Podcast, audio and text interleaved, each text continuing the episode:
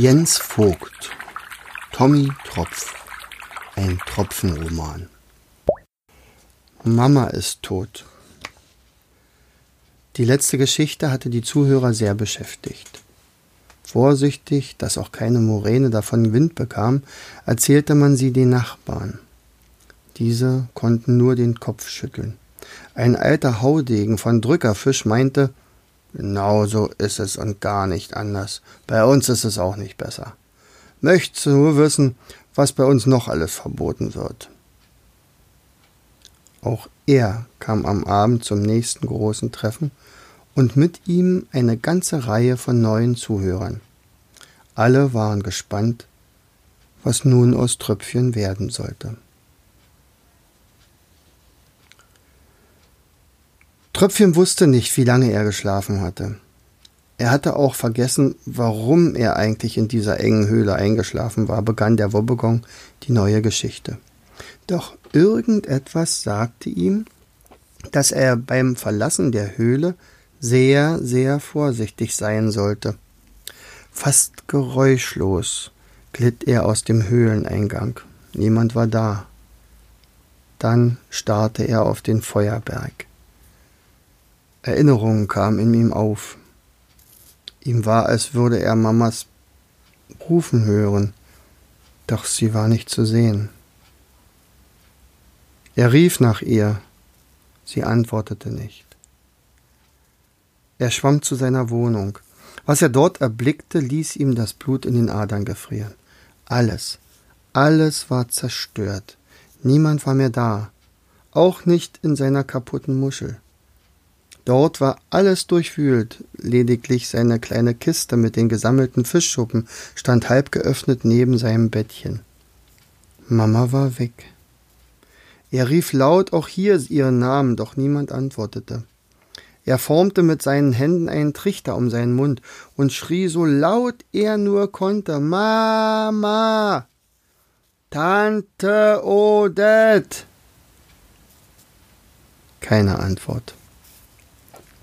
Er fand einen Helm mit dem Wappen der dunklen Königin. Hier hatte ein Kampf stattgefunden.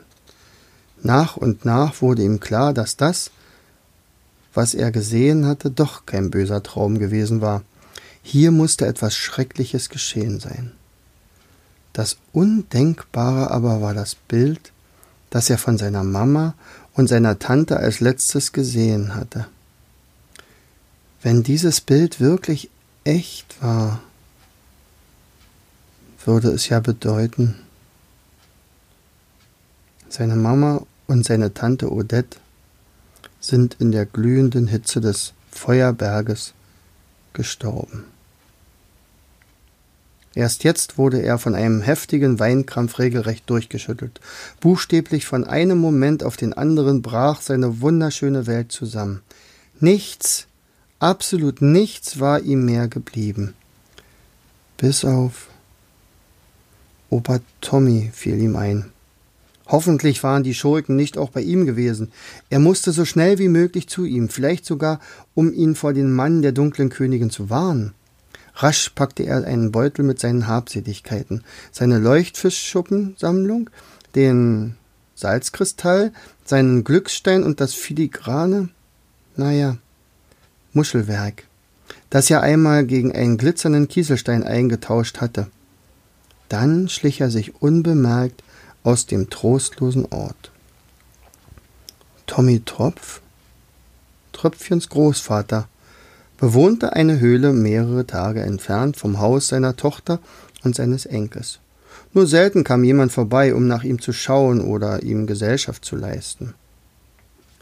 Opa Tommy, Ach ja, beinahe hätte Tommy gedacht, sein Name wäre gerufen worden. In der Dunkelheit ist es für Tommy leicht zu träumen. Gerade träumte er seinen Lieblingstraum. Er stellte sich vor, mit seinem Enkel Tröpfchen zu spielen. Verstecke spielen mochte sein Tröpfchen am liebsten. Beide, also Tröpfchen und sein Opa, konnten Verstecke finden wie kein anderer. Meist musste Perla die beiden mehrmals zum Essen rufen, weil sie zu sehr im Spiel vertieft waren. Einmal hatte sich Tröpfchen in einer Perlenmuschel versteckt und wäre darin für immer eingesperrt gewesen, hätte die Muschel nicht noch einmal kräftig gähnen müssen. Dies nutzte Tröpfchen aus und glitt geschickt aus der Muschel heraus. Ach ja, Tröpfchen. Und Perla, hm, sein ganzer Stolz. Tommy genoss es mit anzusehen, wie sie mit Kindern umgehen konnte. Schön, dass sie mit Tröpfchen bei Odette, ihrer attraktiven, mütterlichen Freundin, wohnte. Opa, bist du da? Aus dem Flüstern wurde ein Rufen. Seltsam, dachte Tommy. Manchmal weiß man gar nicht, ob es sich um einen Traum oder um die Wirklichkeit handelt. Doch dann stand Tröpfchen vor ihm, Tränen überströmt. War er gestürzt? Naja, er kletterte viel. Tommy war klar, irgendetwas Schlimmes musste passiert sein. Er schloss den Kleinen in seine großväterlichen Arme und wollte ihn erstmal beruhigen. Dabei streichelte er über seinen Kopf. Was ist denn passiert? Dass du allein zu mir kommst und so heftig weinst. Wo ist Mama? Nun musste Tröpfchen noch lauter schluchzen. Mühevoll quetschte er heraus. Mama ist tot. In der Vermutung, dass sich die beiden einfach nur aus den Augen verloren haben, tröstete Tommy den Kleinen. Wir werden deine Mama schon wiederfinden. Gleich nachher werden wir sie suchen gehen. Doch Tröpfchen schüttelte verzweifelt den Kopf. Nein, wir werden Mama nie mehr finden. Ein riesiger Verbrecher hat sie in den Feuerberg gestoßen und Tante Odette auch. Dann waren beide tot. Tommy stockte der Atem. Das war doch nicht möglich. Seine Perle? Das Herz zog sich ihm zusammen und er bekam kaum Luft. Nach und nach erfuhr Tommy von seinem verzweifelten Enkelsohn die ganze schreckliche Wahrheit. Sicher, er hatte von Überfällen der Banden der dunklen Königin gehört, aber nie waren sie hier in der Gegend aufgetaucht. Oh, das war schlimm. Sehr schlimm. Er gab Tröpfchen etwas zu essen und zu trinken und bettete ihn dann in das Bettchen, das immer für ihn und seine Tochter bereit stand. Tröpfchen, sagte er, ich glaube nicht, dass die beiden tot sind.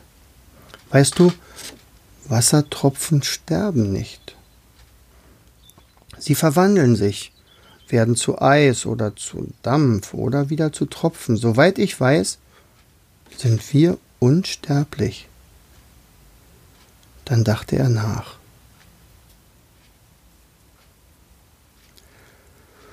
Hohoho, ja, Hoffnung in solcher Situation zu haben, ist schon sehr gewagt, finde ich, sprach die Feuerwischfrau Dame, als Wobbegong geendet hatte. Der Wobbegong hingegen meinte, wenn die Hoffnung stirbt, ist alles verloren.